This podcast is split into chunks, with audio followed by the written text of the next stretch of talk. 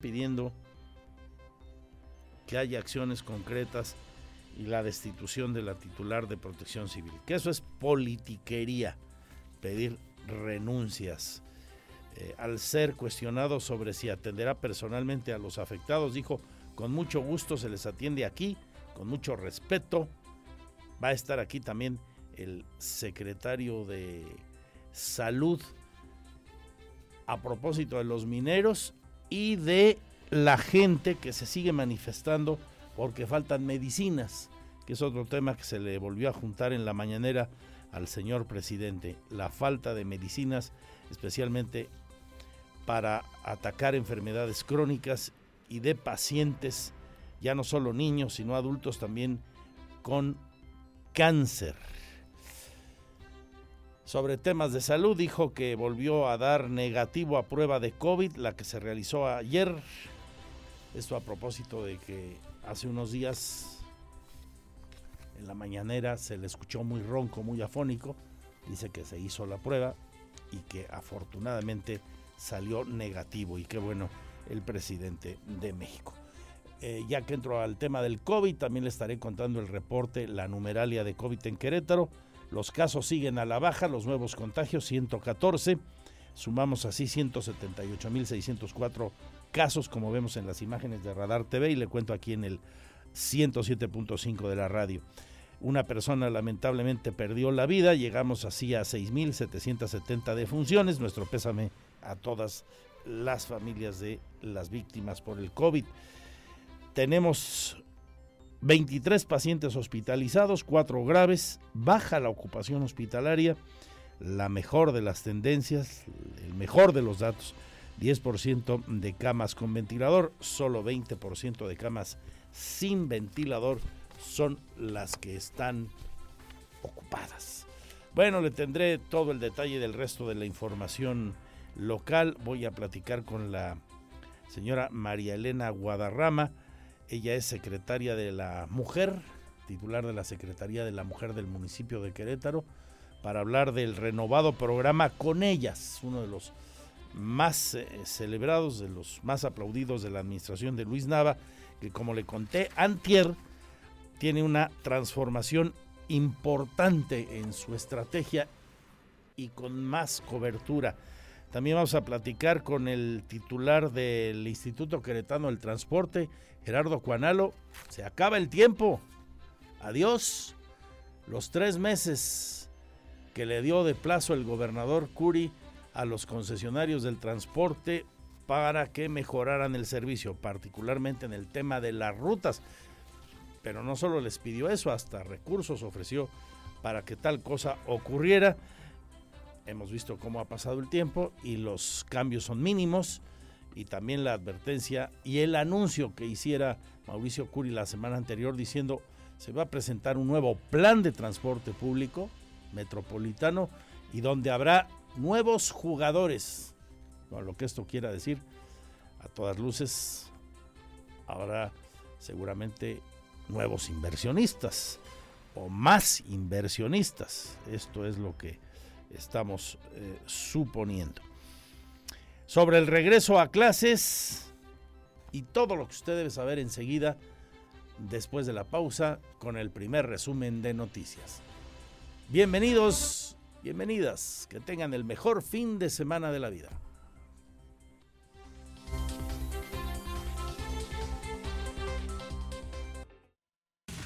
Este es el resumen, lo más importante del día en Radar News es presentado por los más exquisitos platillos de comida tradicional mexicana de restaurante Hacienda Los Laureles. Lo más importante de las últimas horas, todo listo para el regreso a clases. Será el lunes, ya sabe usted que es día 29 de agosto. Entre alumnos, más de 380 mil, académicos, trabajadores, toda clase de personal, pues más de 400 mil personas. Habrá tolerancia en las escuelas, especialmente las que están cerca o se pueden ver afectadas por las obras públicas, particularmente la de la 5 de febrero. hay consideraciones de este tipo, pero todo listo para volver a la escuela, caminito de la escuela. Raúl Iturralde, titular de la UCEBEC. Bueno, todavía tenemos que afinar la cifra porque como tú te diste cuenta hay un periodo extraordinario de inscripciones en estos días, pero van a ser más de 380 mil niños y jóvenes en, el, en la educación básica pública de Querétaro. Este día desde muy temprano sobrevolaron Querétaro, la zona metropolitana y algunos municipios, el Santísimo y la Virgen de los Dolores de Soriano, la patrona de la diócesis de Querétaro, una de las patronas de los católicos queretanos, Nuestra Señora, la Virgen del Pueblito. Bueno, el Santísimo y la Virgen de los Dolores sobrevolaron en una jornada por la paz que lleva a cabo la diócesis con el señor obispo don Faustino. Durante los meses de agosto y el próximo septiembre partieron del aeropuerto intercontinental de Querétaro con las imágenes que sobrevolaron nuestro territorio y parte también de Guanajuato.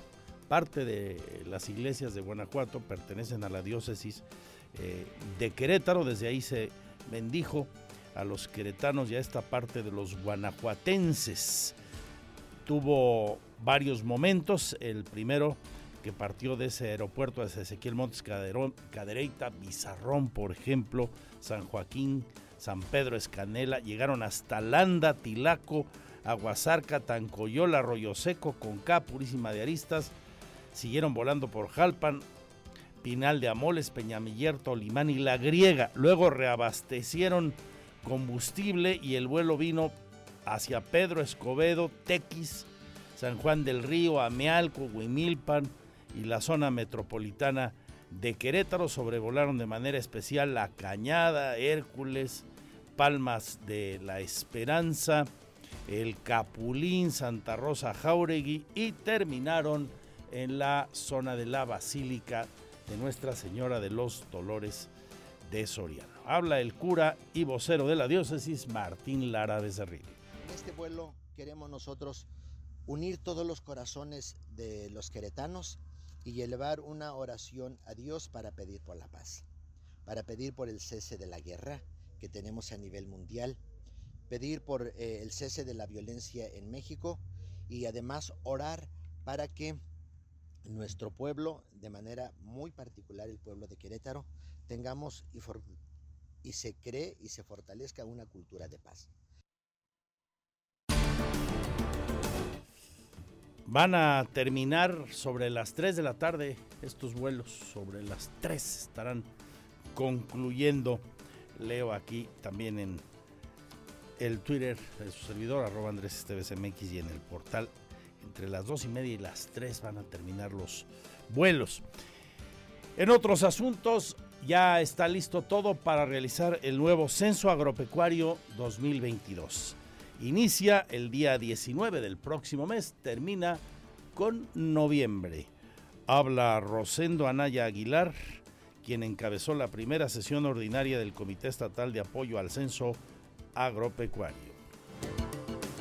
Entonces, pues ojalá que lleguemos a, buen término en, este, en, esta actividad que se va a llevar a cabo, que durará prácticamente unas cuantas semanas y que obviamente después nos permita, cuando ya tengamos que los resultados se vienen en el primer trimestre, primer eh, cuatrimestre de de, 2023 que, nos, que tengamos mayor claridad de cómo está nuestro municipio. Es decir, refiriéndome a ustedes y de parte de nosotros nos va a, marcar también otra ruta de manera muy importante el, tema del estado de cómo, eh, de cómo se encuentra pues justamente el campo queretano. Entonces,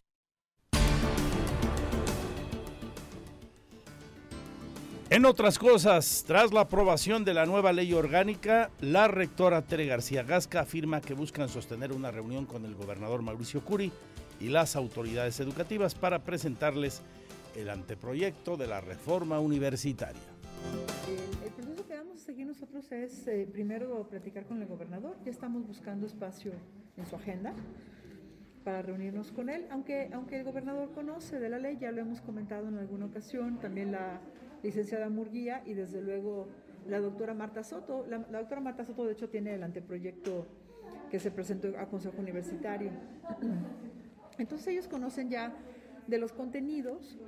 Queremos eh, reunirnos con el gobernador, platicar sobre ello y eh, posteriormente buscaremos eh, a la Junta de Coordinación Política de la legislatura también para platicar sobre este tema y ver la forma en la que vamos a ingresar la propuesta, en la que se ingresará la propuesta a la legislatura para su análisis y posterior eh, aprobación en su caso.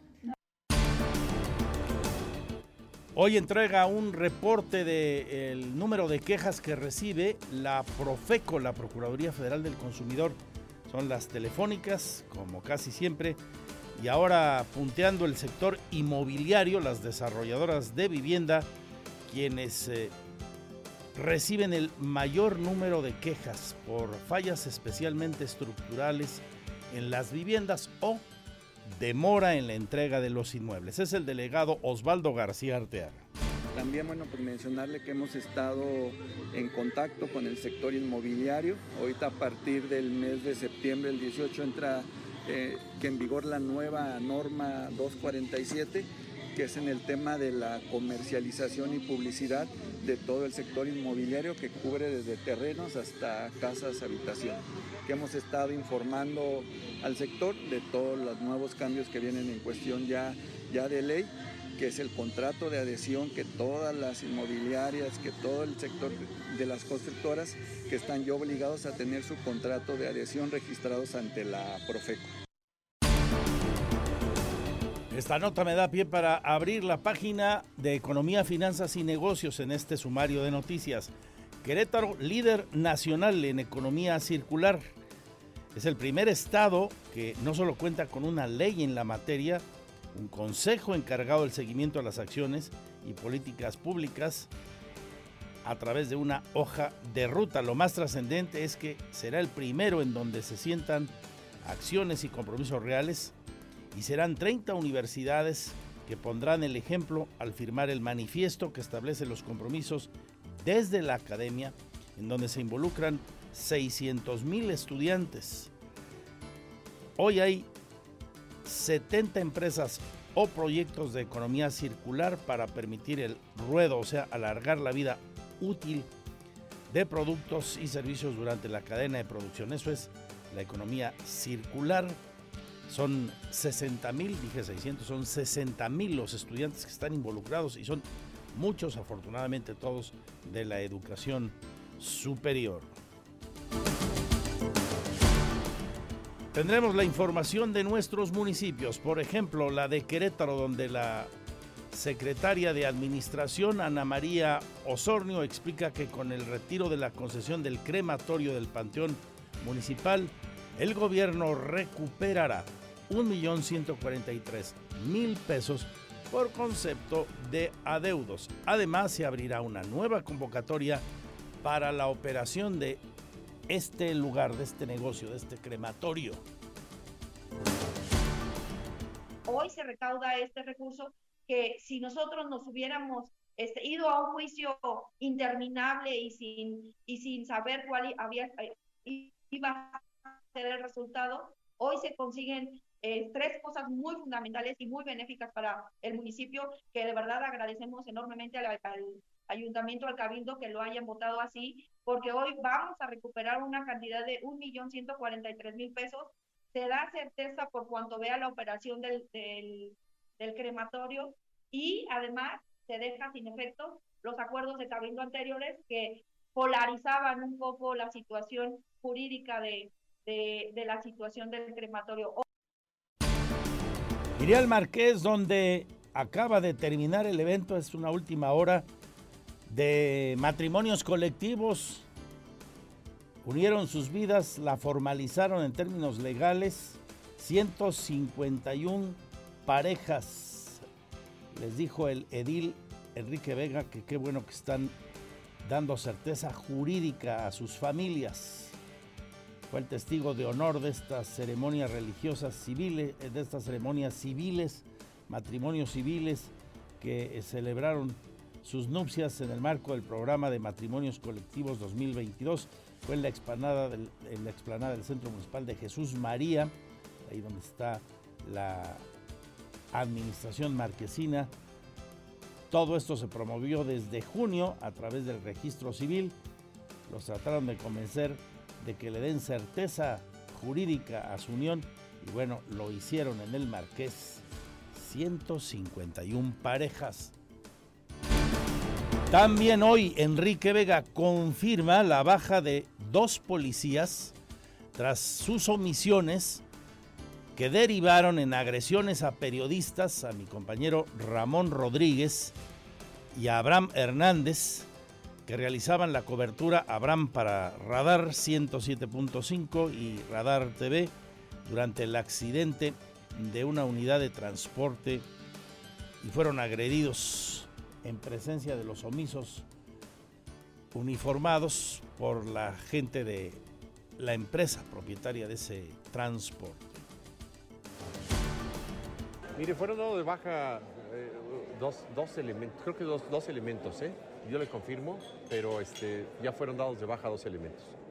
¿Y eh, sabrá cuándo va a concluir si se, o sea, dados de baja totalmente? Sí, totalmente dados de baja. Ajá. Eh, ¿Cuándo fueron? Desde cuándo fueron? No le sé decir exactamente, pero fue de la, de la semana pasada. Actualmente el gobierno del estado a través de su registro civil tiene que intervenir para que las parejas homoparentales puedan registrar a sus hijos, ya que los registros municipales no tienen las actas para este tipo de familias, para evitar que siempre tengan que interceder en esta materia se va a presentar una iniciativa de ley a través de la Defensoría de los Derechos Humanos del Estado para que sin mayor problema ni dilación esas parejas homoparentales puedan registrar a sus hijos. Esto lo revela Walter López, vocero del Frente Cretano por el derecho a la no discriminación. Recordemos, los registros municipales solo tienen actas de nacimiento que indican el espacio para el nombre de la madre y padre como cuidadores y se busca que se cambien estas palabras al filial 1 y filial 2, así dirían. Y se garantiza entonces el derecho a la identidad de los menores. Para completar esta segunda, digamos, este, esta, esta segunda tanda de derechos que son los derechos filiativos y que la Defensoría, tenemos el compromiso del doctor Rascado, de que la Defensoría va a meter esa iniciativa digamos, como para este, trabajar sobre los flecos que quedaron del anterior, eh, del, del, matrimonio eh, igualitario que pasó. ¿Qué flecos hemos identificado? Uh -huh. Uno son los derechos filiativos, que, que, como bien lo dices, no tiene que no tiene que estarse resolviendo caso por caso, sino si esto está en una ley complementaria, pues entonces se hagan pues normalmente en igualdad de condiciones Tendremos la información de los deportes. Mañana Gallos buscando su primer victoria de visitante tras 42 partidos. ¿Con quién vamos? Al Azteca contra la máquina. Ya cambió de técnico. ¿Se nos hará? Gallos viene jugando mucho mejor desde hace ya una buena cantidad de partidos. Pero no ganamos, no acabamos de meterla al fondo de las piolas que decían los antiguos de la crónica deportiva. No logramos batir las redes por dentro, nomás por fuera. Hay que meterla, dar el pase a gol que decía el maestro Fernando Marcos. ¿Lo lograremos? Pirro, ¿crees que sí ganemos contra la máquina mañana? Yo espero que sí, ojalá. Habla más mi corazón que la cabeza, lo reconozco. Pero esa vibra, vamos a decretar que Mañana llegue la primera victoria de Gallos en el Azteca frente a la máquina. Mucho más de los deportes con Víctor y luego a las 3 él y Roberto Sosa en Radar Sports. Y por supuesto Lilara con el mundo de la cultura, arte, entretenimiento y espectáculos. Hoy que nos invitan a la feria de Cadereyta de Montes, ahí en el semidesierto cretano, en el pueblo mágico de Cadereyta. Será del 3 y al 11 de septiembre. La feria, quincuagésima feria Cadereyta tras la pandemia. La invitación es de Miguel Martínez Peñalosa, el edil cadereitense. Sí, Ana Bárbara, el Commander precisamente, este, también Cumbia Kings, Carolina Ross, los Tucanes de Tijuana, eh, La Vega, Indra Ochoa, artistas de talla ¿El regional. Cuerno Chueco también será gratuito? Eh, también es gratuito Cuernos Chuecos, eh, que será el 8 de septiembre a las 7 de la, de la tarde. Muy bien. También aquí hoy se habló de la ceremonia del grito y de las fiestas populares que habrá. Regresan a la capital cretana. Ya se sabe, inician el 12 en el Jardín Corregidora con la Santanera y la Dinamita, entre otros artistas. Juan Manuel está con su banda también ese día. Eh, luego está Enrique Guzmán, si no mal recuerdo. Eh, el Tri de México, el Tri en el Centro de Congresos, Mantequilla en el Jardín Corregidora. ¿Quién más está? El Limón, la banda Limón, el día 15 ahí en el Jardín Corregidora. Por supuesto, el grito con el gobernador en Plaza de Armas y ahí habrá actividades culturales también. Se va a poner bueno. Solo para la ceremonia del grito en Plaza de Armas se calcula que habrá más de 7 mil personas, dice el coordinador de protección civil, que ya tienen todo el dispositivo listo para los festejos entre el 12 y ese 15. No, mira, no tenemos todavía el, la cantidad, eh, pero ya estamos, siempre nosotros planeamos sobre, sobre el máximo. No tenemos ahorita la cantidad máxima, pero eh, 6.000, 7.000 personas era lo que había antes. Estamos esperando controlar un poco, pero no sabemos exactamente el aforo que va a haber. Es- este, está- estamos todavía viendo eh, cuánto vamos a manejar de gente. Este, pero estamos esperando un grito tranquilo y divertido. Ajá. Y Agéndense para ir al centro las tardes y noches de esos días, desde el 12 y hasta el 15. Volvemos con el detalle de todo esto y mucho más, entrevistas también, análisis y reflexión. Y lo mejor, su compañía. Este es el resumen, lo más importante del día en Radar.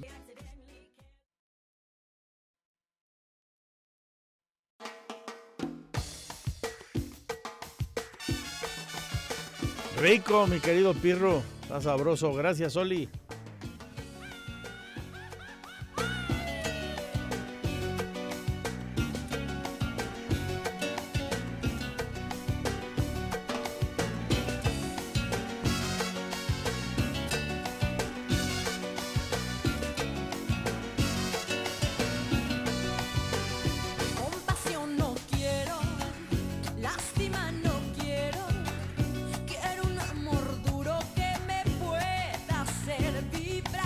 Ya la ubicaste, ya la ubicaste, ¿no? Un día como hoy nació este uno de los grandes, grandes hitos de la música popular mexicana, una mujer de gran talento y enorme belleza, Talía. Adriana Talía Sodi Miranda, la esposa de don Tommy Motola desde el 2000, una mujer verdaderamente talentosa y que ha sabido llevar una carrera plagada de, yo digo, tiros de puntería, ¿no? Desde su participación en telenovelas y luego su transformación como actriz y cómo ha evolucionado como cantante y sus espectáculos y videos y todo lo que hace en redes. No es de las que saca canciones cada ocho días, ni mucho menos, pero normalmente cuando tiene un nuevo material es muy exitosa. Arrasa, una mujer afortunada sin duda en la vida. Un lujo de México. Talía. Regresamos con más después de seguir escuchando a quien cumple 51 años y la invitación, si te parece, Lina Salinas, a ir a la feria de Cadereyta. Recordemos, hoy comenzó ya aquí en Apaseo el Alto Feria de la Granada. Nos vinieron a invitar al principio de la semana, ¿se acuerdan? Hoy, mañana y el domingo. Desde las 11 de la mañana y hasta las 8 de la noche. Feria de la Granada. Y en Cadereyta, ¿qué tendremos? Nos cuenta Andrea Martínez. Del 3 al 11 de septiembre se llevará a cabo la edición número 50 de la Feria de Cadereyta, la cual regresa luego de dos años de haberse cancelado debido a la pandemia. El alcalde de dicho municipio, Miguel Martínez Peñalosa, anunció que durante los nueve días de feria se espera una afluencia de más de 120 mil personas, tanto locales como de otros municipios. Además, estimó que esta feria dejará una derrama económica de 30 millones de pesos en beneficio de la población de Cadereyta. Sí, Ana Bárbara, el Commander precisamente, este, también Cumbia Kings, Carolina Ross, los Tucanes de Tijuana, eh, Cuit La Vega, Indar Ochoa, artistas de talla regional. ¿Cuernos Chuecos también será gratuito? Eh, también es gratuito Cuernos Chuecos, eh, que será el 8 de septiembre a las 7 de la, de la tarde. Martínez Peñalosa adelantó que los visitantes podrán encontrar en la feria artesanías típicas de la región, puestos de barbacoa y pulque, gastronomía mexicana y juegos gratis para adultos y niños. Dentro del elenco artístico se presentarán Ana Bárbara, El Commander, Cumbia Kings, Los Tucanes de Tijuana, El Rodeo de Cuernos Chuecos, entre otros artistas. Agregó que se contará con un operativo de seguridad con más de 180 elementos, tanto de la Policía Estatal, policías municipales de Cadereyta y otros municipios, así como de seguridad privada. Para Grupo Radar, Andrea Martínez. Casi las 2 de la tarde, dos minutos para la hora. Eh, esta semana al inicio le platicábamos de la transformación, de la evolución del programa Con ellas del municipio de Querétaro. Siempre he sostenido este programa junto con Médico en tu calle y el de transporte gratuito que maneja la Secretaría de Movilidad de los más aplaudidos, de los que más benefician a los habitantes de la capital del estado. Eh, por ello, le agradezco mucho hoy a la secretaria de la Secretaría de la Mujer, a la titular de la Secretaría de la Mujer, con apenas un mes y pico al frente de esta importante cartera, que venga y nos platique del programa, porque mire, eh, qué bueno que las administraciones hagan planes, eh, que saquen programas de beneficio a sus gobernados, pero si estos no se conocen, pues servirán de menos, o de poco, o de casi nada. Lo importante es que usted, en este caso mujer, eh, que nos escucha, o si conoce a alguna mujer que pueda ser beneficiaria de este programa, pues lo conozca y lo disfrute, se beneficie mm, del mismo. María Elena Guadarrama, ¿cómo estás, María Elena? Muy bien, muchas gracias, Andrés. Con el gusto de saludarte a ti y al auditorio. Bueno, hace unas cuantas semanas, dos quizá, Luis Nava nos platicaba aquí en, en una charla con él que se iba a transformar el programa, luego vendrían otras instancias del municipio a comentárnoslo. Eh, la propia presidenta del DIF, Araí Domínguez, ya se anunció, ya es oficial, ya está abierto. Platícanos así en general del programa y quiénes son las beneficiarias del mismo. Claro que sí, con todo gusto. La verdad es que, como bien lo señalas, el alcalde Luis Nava y Araí han estado muy pendientes del programa porque están muy interesados en que podamos caminar con, con las mujeres en el sentido de que en el municipio tenemos conciencia de que a nosotras nos atraviesan muchos tipos de violencia, entre ellas la violencia económica. Y muchas veces eh, las mujeres se encuentran sometidas a estos tipos de violencia económica con restricciones en los ingresos. No te dan la lana, pues. Claro. El marido, la pareja o el concubino. O te la condiciona, ¿no? Sí. Entonces, el programa intenta hacer esa respuesta a ese tipo de circunstancias en los que las mujeres sabemos que sí o sí tenemos que salir adelante, tenemos que eh, levantarnos todos los días por nosotras y por los nuestros. Y cada vez en el mundo hay más mujeres que son las jefas de familia, Así es. por razones distintas. Así es. Ya no solo porque eh, padezcan violencia financiera, violencia económica, porque la vida las puso en esa condición. Claro. Porque enviudaron, porque se separaron, por, por mil razones. Claro. Y en ese sentido, pues les brindamos un acompañamiento en el que hacemos un trabajo interno muy importante, eh, justo pues para poder dotarnos de mayores habilidades emocionales y que en este sentido, con esa claridad, ya haciendo una introspección de, de lo que tenemos, de nuestras habilidades, de nuestro poder de transformación, podamos trascender a las capacitaciones que se brindan a través del ICATEC, que son 18 los talleres, salen certificadas. Ahí entramos al blanco y negro. Yo me inscribo, mujer, al programa. ¿Qué voy a encontrar ahí con manzanas, María Elena? Claro. Pues eh, justo lo que ya señalábamos, que hay un, un, trabajo interesante, emocional para todas nosotras, y una vez que hay una claridad sobre los objetivos que quiero cumplir, se brindan los talleres del ICATEC que abarcan muchísimos. Me inscribo a algún taller. Sí, bueno, con el, con, el, con el, programa ya ahí vamos encaminándolas, ¿no? Y se les ofrecen este abanico de posibilidades. Pueden tomar el taller de horticultura, carpintería, electricidad, coctelería, etcétera. Cursan este taller y muchas de ellas lo que deciden es emprender un negocio, autoemplearse, y entonces también les vamos dando ese acompañamiento con eh, asociaciones aliadas como la Canaco, por ejemplo, que también tienen un trabajo muy interesante de mujeres empresarias que nos van acompañando a todas las mujeres beneficiarias del programa que quisieran emprender. Otra alternativa es que dirán, bueno, yo lo que quiero es concluir mis estudios o continuar los que alguna vez dejé este truncos, perfecto. También hay ese acompañamiento para que podamos eh, cumplir ese objetivo. La idea es que atendamos a las inquietudes y a las necesidades de las mujeres que son diferentes y en ese sentido el programa con ellas hace un acompañamiento hasta la conclusión de sus objetivos, que esto es muy importante, sentir que entre todas nos apoyamos, que hay un municipio respaldándolas y que esto es parte de los beneficios del programa, además de brindarles también canalizaciones para cuidar de nuestra salud. Muchas veces, Andrés, pues cuidamos a todo mundo, las mujeres, ¿no? Y nos damos muy poco tiempo para dedicarlo a la atención de nuestra salud, a nuestro descanso, y esto es importante también concientizarlo y que podamos canalizarlo a través del programa. Perfecto. ¿Pasos a seguir?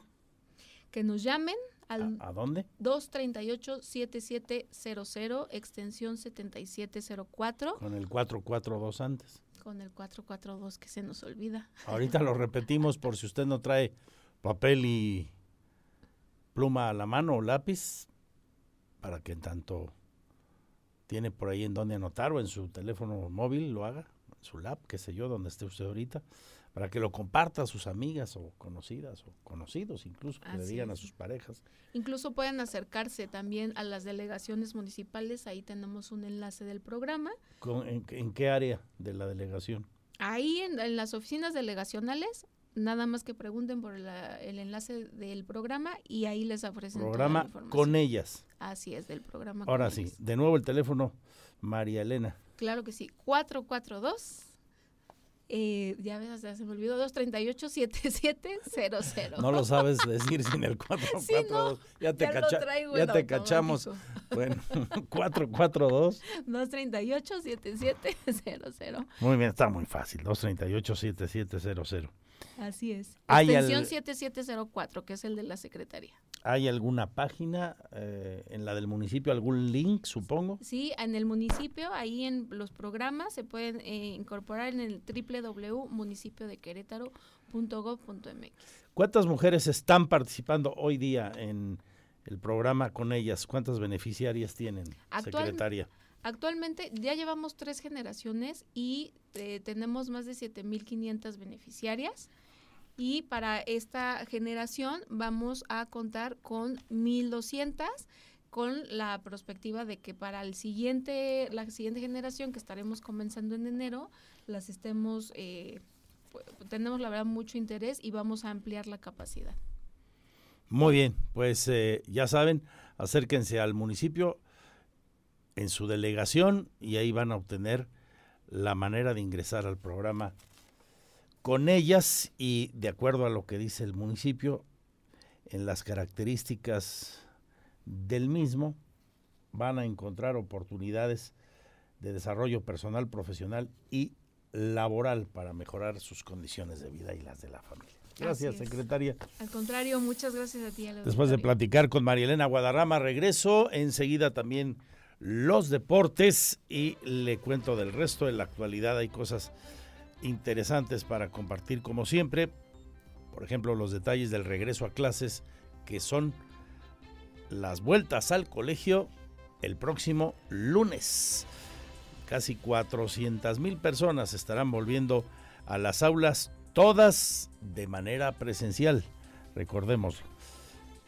Mi Twitter, arroba Andrés Esteves MX.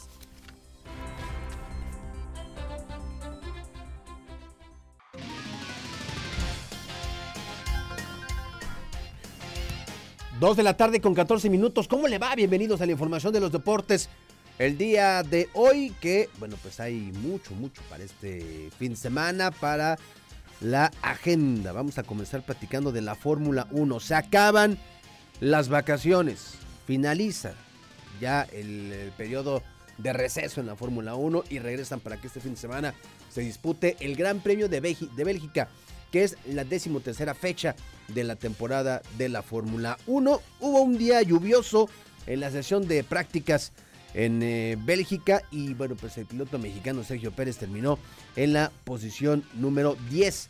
Esto al eh, finalizar eh, este que es el primer día de prácticas que pues hubo problemas ahí por con el automóvil, hubo problemas también ahí con los neumáticos para Checo Pérez que tuvo pocos minutos y bueno pues se espera que este día de mañana es una última práctica libre y después será la clasificación ya para definir pues cómo saldrán el próximo domingo a las 8 de la mañana para que usted esté al pendiente de Checo Pérez. Y una buena noticia es que se abre la posibilidad de que el mexicano pueda eh, salir este, muy bien ubicado en, eh, y que pueda tener pues Paul y victoria, ¿por qué no?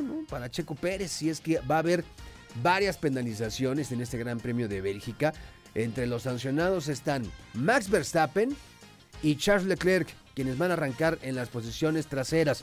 El piloto mexicano y el español Carlos Sainz parten como favoritos para pelear por la pole, ya que no se han anunciado sanciones, pero los Mercedes tampoco parecen desfavorecidos con eh, esta, estas sanciones que se van a dar y podrían sorprender con la segunda pole para el equipo en el 2022, luego de la inesperada en Hungría, gracias al esfuerzo de George Russell.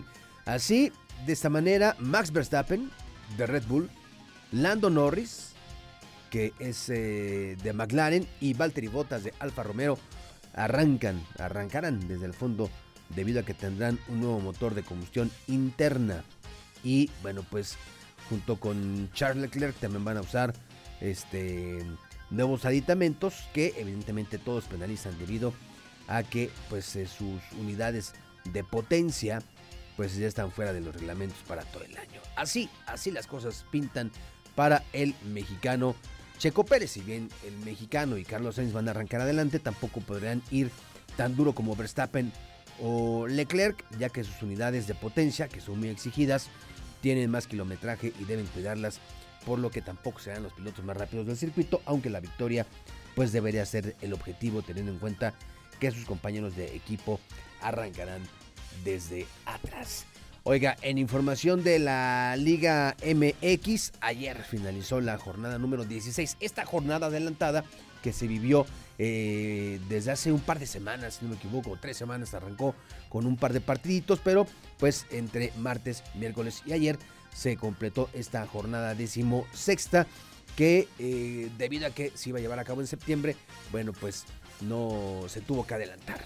Y los resultados, Pachuca le ganó a Atlas tres goles por uno y Tijuana perdió ante Santos dos goles por cero. Hoy arranca la jornada número 11, Puebla en contra de Juárez a las 7 y a las 9.05, Mazatlán en contra de las Águilas del América.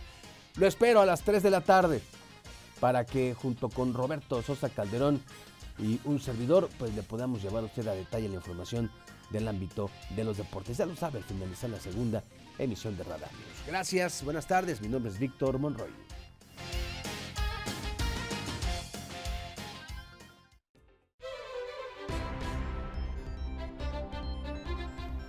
Las 2.24 de este viernes, en la mañana de lunes, y en los horarios vespertinos y nocturnos, en la educación básica, todos, caminito de la escuela. Aquí lo importante que se debe saber hoy de la vuelta a clases presencial.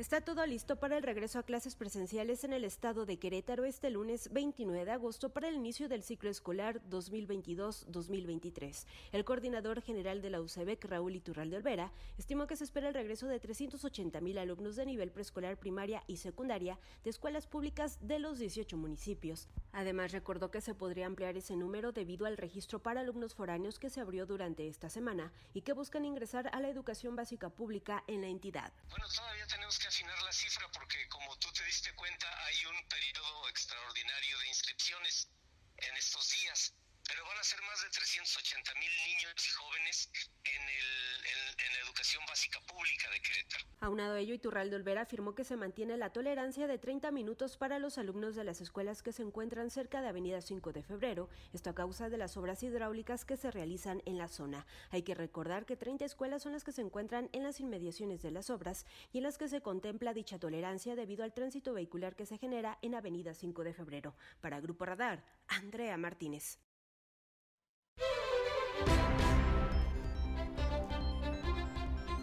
Pues suerte a todos y a todas. Casi 400 mil personas entre estudiantes, entre trabajadores, académicos, los que solo en la educación básica pública regresarán a clases. Casi todas las escuelas también privadas, particulares lo harán este lunes. Así que ahí estaremos, por supuesto, para seguirles en el caminito de la escuela. Y papás o quien corresponda por las obras que se están ejecutando y las que vendrán, modifiquen sus tiempos habituales de desplazamiento. Adelántenlos media hora fácil. Sé que es complicado y pesado al volver después de vacaciones, más en la mañana, pero pues hay que ajustarnos para no andar a las carreras. Evitemos las dobles filas afuera de las escuelas, por favor, y ojalá que usemos automóvil compartido. Un papá, una mamá, se lleva la banda de conocidos. 2 con 27 minutos. Este día, desde muy tempranito, la diócesis de Querétaro alzó el vuelo por la paz en el aeropuerto intercontinental de Querétaro. Ya ha recorrido casi todo el territorio queretano y parte de las parroquias que están en la zona de Guanajuato y que pertenecen a la diócesis de Querétaro. Están terminando en la Basílica de Nuestra Señora de los Dolores de Soriano, una de las dos patronas de los católicos queretanos, junto a la Virgen, a la Santísima Virgen del Pueblito. ¿Por dónde han volado las imágenes eh, del Santísimo Sacramento y la Virgen de los Dolores de Soriano? Iván González, voy contigo, te saludo con gusto, amigo. Andrés, buenas tardes, como bien lo señalas, hasta ahorita a las nueve de la mañana de este viernes, el Santísimo y la Virgen de los Dolores de Soriano sobrevolaron Querétaro. Este forma parte de las actividades de la Jornada por la Paz que lleva la diócesis de Querétaro durante el mes de agosto y se extenderá hasta el mes de septiembre. El vuelo partió, como bien lo mencionabas, del Aeropuerto Internacional de la ciudad de Querétaro, con las imágenes del Santísimo y de la Virgen de los Dolores de Soriano. Sobrevolaron el territorio queretano y parte del estado de Guanajuato, que integran la diócesis de Querétaro. Son siete municipios de Guanajuato que integran la diócesis, en donde desde el aire se bendijo al pueblo queretano, acompañado de oración para pedir por la paz del mundo, la paz de México y la paz de Querétaro, así lo señaló Monseñor Martín de Becerril, vicario general de la diócesis de Querétaro. Escuchemos. En este vuelo queremos nosotros unir todos los corazones de los queretanos y elevar una oración a Dios para pedir por la paz, para pedir por el cese de la guerra que tenemos a nivel mundial, pedir por eh, el cese de la violencia en México y además orar para que nuestro pueblo, de manera muy particular el pueblo de Querétaro, tengamos y for- y se cree y se fortalezca una cultura de paz. Andrés, comentarte que el vuelo tuvo dos momentos. El primero, partiendo del Aeropuerto Internacional de Querétaro hacia Ezequiel Montes, Cadreita, Vizarrón, San Joaquín, San Pedro Escanela, Ganda de Matamoros, Pilato, Aguasarca, San Coyol, Arroyo Seco, Conca, Conísima de Arista, Alpan, Pinal de Amoles, Peñamiller, Tolimán, La Griega, para después hacer una escala para reabastecerse de gasolina y continuar el vuelo en un segundo momento por Pedro Escobedo, Tequisquiapan, San Juan de Río Mialco, Huimilpan, El Querétaro, La Cañada, Hércules, Palmas, Esperanza, El Capulín, Santa Rosa, Jauregui y algunas localidades de Guanajuato, terminando en Soriano, municipio de Colón, donde se estará llevando la celebración eucarística, Andrés. Muy bien, pues quedamos al pendiente de las conclusiones que la diócesis entregue en las siguientes horas de estos sobrevuelos por la paz. Gracias, Iván. Un abrazo a la distancia.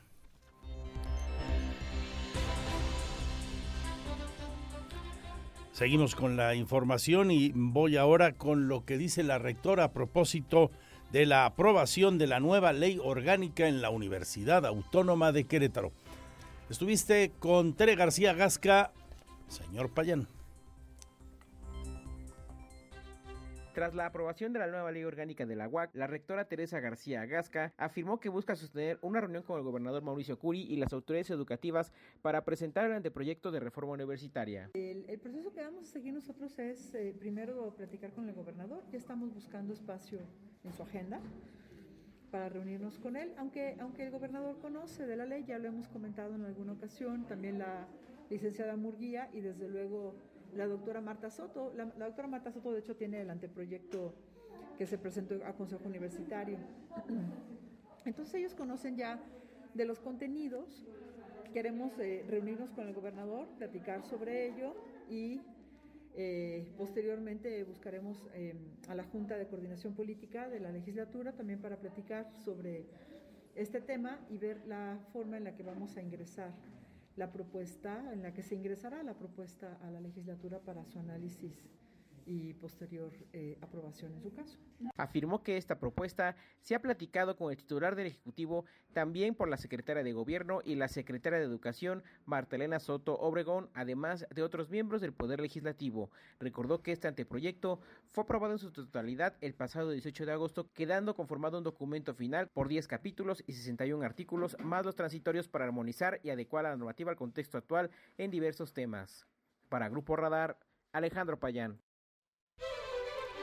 Se acaba el plazo a fin de mes para que Crobús, los concesionarios, cumplan con aquello a lo que se comprometieron. Tic-toc, tic-toc. Platicamos con Gerardo Cuanalo, el titular del Instituto Queretano del Transporte, enseguida sobre esto y lo que venga.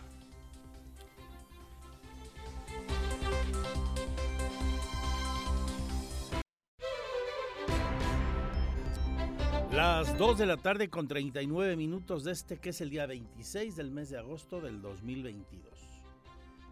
En el último minuto del 31 de agosto del 2022 vence el plazo que el gobernador le puso a los concesionarios de Corobús para que mejoraran el servicio sí o sí. O habría sanciones. Habló hasta de retiro de concesiones.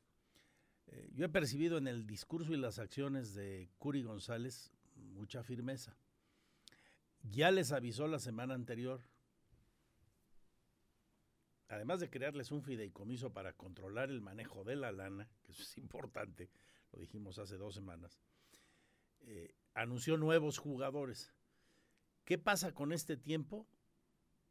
Señor director del Instituto Queretano del Transporte, te agradezco que hayas venido en, en esta oportunidad. Gracias, Gerardo Cuanalo. Andrés, muy buenas tardes, gracias a ti por el espacio y por supuesto un saludo a toda la gente que nos escucha. Oye, en el mejor de mi, fran de, de, de, mi francés, uh -huh. me imagino que están ahorita los madrazos a peso. Sí, es un, es un proceso. mucha atención, ¿no? Sí, es un proceso eh, importante, si lo puedo llamar así, porque se está por vencer un plazo donde se estableció a través de un acuerdo, como tú bien mencionas, con un objetivo muy claro, con unas bases de operación muy específicas. En síntesis, mejórame sí. el servicio y las rutas. Es correcto. Todo lo que tiene que ver con el tiempo en el que pasan los camiones entre un camión y otro y el diseño de las rutas. Es correcto. Ahorita la principal demanda que tenemos de los usuarios es el tiempo que tarda un autobús eh, con respecto a otro autobús, es la frecuencia. Y del 1 al 100, ¿en qué porcentaje estamos de, de mejora que haya hecho la empresa concesionaria? Mira, hace tres meses cuando firmamos el acuerdo, nos establecimos poner un cierto número de unidades que significaba subir entre un 15 y un 20% el número de unidades. Eso se traduce para el usuario en disminuir entre un 15 y po- y 20% la frecuencia. Y esto se ha venido cumpliendo de manera paulatina. Eh, si yo pudiera decir de esa diferencia que pusimos de meta para que la empresa cumpliera, el primer mes cumplió el 40%, el segundo mes cumplió el 60%, y ahorita en este mes van en un cumplimiento casi del 90%. Es decir, ya tenemos días Respecto de de lo cumplimiento pactado. de- respecto de la diferencia de autobuses pactada, es correcto. ¿sí? Ya tenemos a partir del día 8 del mes de, del, del mes de agosto que han venido cumpliendo, inclusive rebasando la meta, y esto naturalmente que ya para el usuario se traduce en tener entre un 15 y un 20% más de eficiencia en el sistema de transporte público. Ahora bien, Solo un 15 al 20%. solamente en esta primera etapa está planteado así. No es el proyecto de o la visión del sistema de transporte público que el gobernador se está planteando. Este acuerdo es sentar las bases, poner orden, llegar a un acuerdo en número de autobuses, no bajar ese número de autobuses, pero definitivamente este no es el modelo que el propio gobernador nos ha pedido que planteemos para el sistema de transporte público. De aquí en adelante buscaremos cuáles son las condiciones para llegar a un modelo que sí nos permita ir al sistema de transporte público que el propio gobernador se ha puesto como meta. A ver, te voy a decir lo que yo leí cuando escuché la declaración del gobernador Curi hace dos semanas y la tuya eh, días después, y se anunció la creación de un fideicomiso. Se dijo entonces para que el Estado supiera, el gobierno supiera cuánto dinero manejan realmente. Antes no lo sabían. No porque se manejaba a través de un fideicomiso privado operado por Móvil Cruz. Todavía funciona así, Andrés. Sin embargo, este fideicomiso que se crea es un instrumento jurídico financiero que va a permitir tener mucho más control del sistema de transporte público. Ok. Más control. Más control y más orden.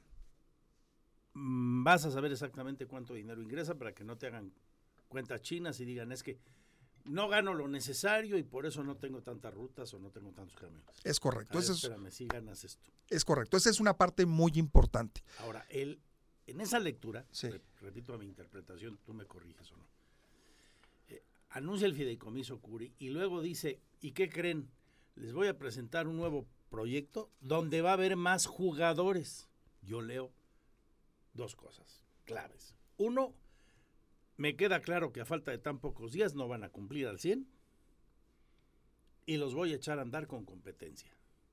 Voy a poner a esta gente a competir con otros que sí están interesados en dar un buen servicio. ¿Estoy en lo correcto? Sí, este fideicomiso, como tú mencionas, Andrés, ya nos permite generar otros concesionarios que sean compatibles con el sistema que hoy tenemos. Y esto lo que se va a traducir para el usuario es tener más cobertura de más rutas. Además de poder exigir al concesionario que actualmente está para que brinde un buen servicio y si no poderlo sustituir con otro concesionario. Entonces, este fideicomiso es un gran avance en un nuevo modelo que se podría estar pensando para realmente generar mucho orden, para generar un crecimiento en el sistema de transporte público, pero sobre todo cuidando la compatibilidad entre el sistema. ¿A qué me refiero con compatibilidad? Que si yo tomo un autobús en una zona, este autobús me lleve a un lugar donde yo pueda transferir con la misma tarjeta, privilegiando la tarifa para el usuario, con otro autobús que me lleve a mi destino. A ver, Y si entra otro competidor, Acrobús, que ese competidor ofrezca las mismas condiciones. básicamente que sea compatible en la cuestión de tarifa, porque serían otras rutas. Exacto. y esto que sea compatible con el sistema y podemos pensar ya en cualquier esquema de movilidad. No solamente de autobuses, podemos pensar en bicicletas, podemos pensar en cualquier otro esquema que sea compatible para el usuario el usar una sola tarifa una tarifa compartida y que se pueda unir a todo un sistema de La misma tarifa, la misma tarjeta, correcto. eh, el mismo respeto a la tarifa preferencial. Es correcto, Para los es. nuevos y los que ya están. Es correcto, así es. Supongo ya hay interesados. Sí, por supuesto, porque la movilidad es muy amplia y la compatibilidad de los propios sistemas genera muchas áreas de oportunidad y esto nos va a permitir tener una visión mucho más amplia de movilidad en el Estado. Eh, al meter nuevos competidores, yo quiero suponer también en este momento de, de mucha tensión, supongo, entre ustedes y los actuales concesionarios de Crobús, que pues en un primer plazo fatal, no creo que veamos los primeros días de septiembre quitándoles concesiones. Mira, todo puede suceder, Andrés, estamos justo en ese momento. Ellos firmamos este acuerdo para, para finales, se vence en finales de agosto y en este momento cualquier opción está sobre la mesa, estamos en, en- en- en negociaciones y aquí lo importante es decirte lo siguiente. Si no la acaban de entender, sí podría haber Por supuesto, cualquier opción en este momento está en juego. Y lo importante aquí es que lo que estamos poniendo sobre la mesa es que queremos un sistema de transporte público que vaya acorde a lo que los queretanos, los queretanos nos merecemos y lo que la gente está realmente buscando del sistema de transporte. Hacia allá tenemos que transitar y el principal actor en esto es el usuario. Pues si los concesionarios del Crobús que han platicado varias veces con Mauricio Curi, este, leen, interpretan bien el estilo de gobernar de el Ejecutivo del Estado, yo me preocuparía, ¿eh? Y ojalá que se ocupen, porque si actúa en la forma que lo hizo con su equipo el 5 de marzo, este, pues ahí te encargo cómo se va a portar con los de fuera. Si así actuó con los de casa, pues con los de fuera, con esa contundencia, no, no me extrañaría. Por, le- por lo pronto ya les avisó, ahí vienen más competidores. Así es. Entonces, o, caminas o caminas, ¿no? La misma aplica, por cierto, para los señores que estaban poniendo la trave que se les cayó, ¿eh? A esos contratistas. Si yo fuera uno de esos contratistas, estaría muy preocupado también. Ya les mandó quitar de entrada, no una trave, las tres. Y vamos a estudiar y ahí te encargo, ¿eh? A los de casa y a los de fuera. Yo creo que, como dijo alguien, ¿no? Se podrá caer la trave, pero no la obra pública se podrá fallar eh, en las rutas, pero no, no me vas a fallar al compromiso, porque aquí los que firmaron ante la ciudadanía el compromiso, pues son ustedes, el titular del Instituto Queretano del Transporte y la instrucción de, de Curi. Entonces sí, veo un momento decisivo. Es un movimiento muy importante que nos va a permitir eh, transitar y poner las bases en base a lo que ya tenemos hasta ahorita de tres meses, para que realmente podamos aspirar al sistema de transporte público que el gobernador ha planteado y que además los usuarios cada día Y que merece están la gente. exigiendo. Así es. Y que merece la gente. Así este es. un tema de la gente, Así es, del correcto. ciudadano. Así es. ellos eh, están en un negocio mm, legítimo y qué bueno que haya gente interesada en, en emprender en Querétaro y en hacer negocios y se vale, pero es una concesión del Estado. Es correcto. Y el Estado tiene la obligación de que al concesionar algo, quien disfruta de esa concesión le otorgue un buen servicio a la gente. Muy bien, pues quedamos al pendiente para qué día es primero de septiembre. Pues ya la próxima semana. Sí, pero acá en qué miércoles. Miércoles. Miércoles. ¿Jueves? Es jueves, Ah, jueves. primero de septiembre. Jueves. ¿Platicamos el día primero? Encantado, con todo gusto, Andrés. Crujen los huesos de aquí entonces. Sí, es un momento importante, pero yo estoy seguro que vamos a poder ir al, al- a lo que hoy los cretanos están planteando. Es, es complejo un modelo de esta naturaleza, pero estamos haciendo todo lo que está a nuestro alcance para llevar un proceso de mejora continua, este, con mucho trabajo, con mucho esfuerzo para lograr realmente lo que, lo que el gobernador nos ha planteado como objetivo, Andrés. Con todo, con la firmeza que plantea el gobernador, señor Cuanalo. Así es correcto. Basta ya de años de cachondear a los concesionarios, en el mejor sentido de la palabra. Que tengas un buen fin de semana. Gracias, Andrés. Igualmente. Volvemos, tengo 10 maravillosos minutos para seguirle informando.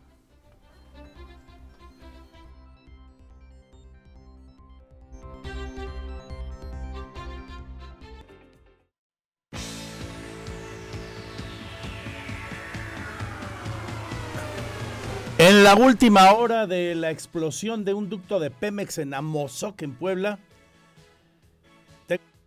menos tres casas dañadas, una calcinada completamente. No hay víctimas, no se reportan víctimas todavía. Gracias a Dios, es impresionante, increíble que no las haya, pero providencialmente tal parece que no las hay. Nos vamos con Talía, la cumpleañera.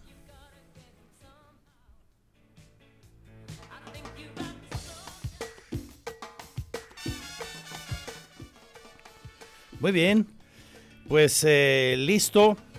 Mi querido Pierro y amigos, que mañana gane Gallos a Cruz Azul, por favor. Estoy confiado en que así será. Que tengan ustedes un espléndido fin de semana, mucha salud, mucha concordia, mucha armonía.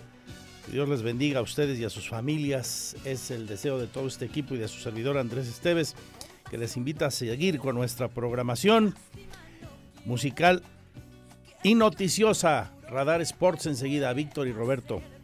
Diana a las 8, a las 10 Azucena y nosotros Dios mediante a la 1 del próximo lunes, pero todo el fin de semana listos en andresesteves.mx con nuestro también canal en streaming y en el Twitter arroba Andrés Esteves MX. Salud y suerte, adiós, adiós.